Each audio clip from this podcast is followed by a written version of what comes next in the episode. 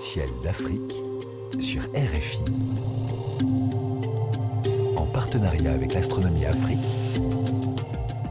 Caroline Lachowski. Cher Sylvain Boulet, un grand bravo tout d'abord à notre nouvelle gagnante, malgache, deux lunettes astronomiques. Elle s'appelle Mamonji Navalona Rabetsimialona de l'association 2400 sourires à Antananarive. Alors bienvenue Mamonji dans notre super communauté d'astronomes pour partager les étoiles sous le ciel d'Afrique depuis Madagascar. Votre lunette est en partance, hein, cher Mamonji, et on compte sur vous pour nous tenir au courant. Alors à quoi peut-on s'attendre, cher Sylvain Que pourra-t-on observer ce mois-ci jusqu'au 15 mai dans le ciel euh, d'Afrique et de Madagascar? Alors ce mois-ci, bah, le, ballet des planètes au petit matin continue. En fait, autour du 20 avril, il va y avoir quatre planètes qui seront bien visibles juste avant le lever du soleil et qui se suivront dans le ciel un peu à la queue leu juste au-dessus de l'horizon est, avec Jupiter proche de l'horizon, puis Vénus, Mars et Saturne qui sera la plus haute. Le 25, eh bien, il y aura un joli croissant lunaire qui sera à côté de Saturne. Le 26, ce croissant lunaire sera à côté de Mars. Et le 27, à côté de Jupiter et Vénus. Alors, à la fin du mois, eh bien, Vénus va se rapprocher tout doucement de Jupiter pour venir presque l'embrasser le dimanche 1er mai. Alors, si vous avez une petite paire de jumelles ou un télescope, eh bien, les deux as seront visibles dans le même champ d'observation. Et il vous sera alors possible de voir en même temps Jupiter, ses satellites et Vénus. Et puis, si vous n'êtes pas lefto, bah, essayez quand même de détecter Mercure fin avril, autour du 26, dans le ciel du soir, tout de suite après le coucher du soleil, au-dessus de l'horizon ouest.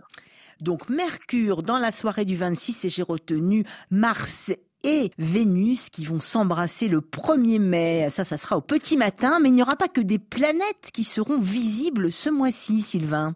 Oui, Caroline, profitez également de cette période pour voir aussi de jolies étoiles filantes.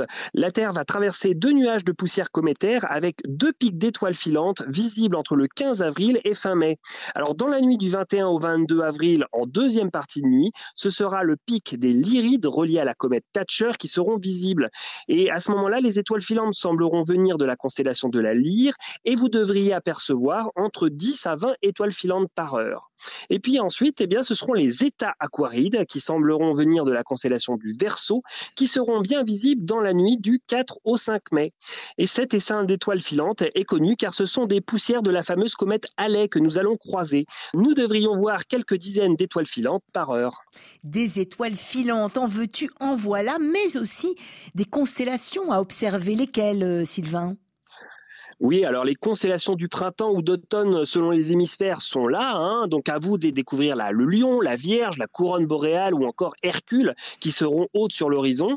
Mais ce mois-ci, une petite mention spéciale pour nos amis d'Afrique de l'Ouest et de l'hémisphère sud qui pourront découvrir la constellation de la Croix du Sud qui malheureusement est difficilement visible en Afrique du Nord.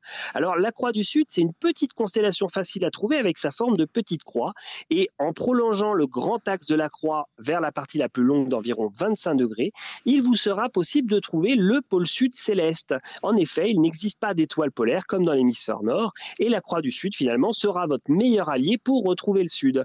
Et puis si vous avez un petit télescope, je vous invite à découvrir dans cette constellation un petit amas d'étoiles appelé la boîte à bijoux. Et puis si vous avez un vrai ciel noir, eh bien vous devriez voir une tache sombre dans la constellation.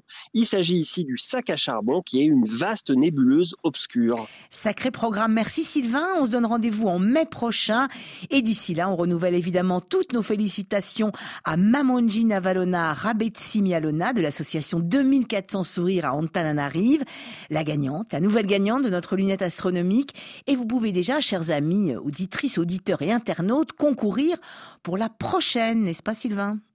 Oui, Caroline, je vous rappelle qu'une nouvelle lunette astronomique est de nouveau mise en jeu grâce à nos partenaires SSVI et RFI. Alors pour participer, bah, c'est très simple. Envoyez sur notre page Facebook l'Astronomie Afrique vos plus belles photos, vos vidéos ou encore un joli texte que vous avez écrit et le gagnant sera annoncé le 15 juillet. Alors bonnes observations, bon suite à tous et n'oubliez pas, le ciel est le plus grand écran, il suffit de lever les yeux.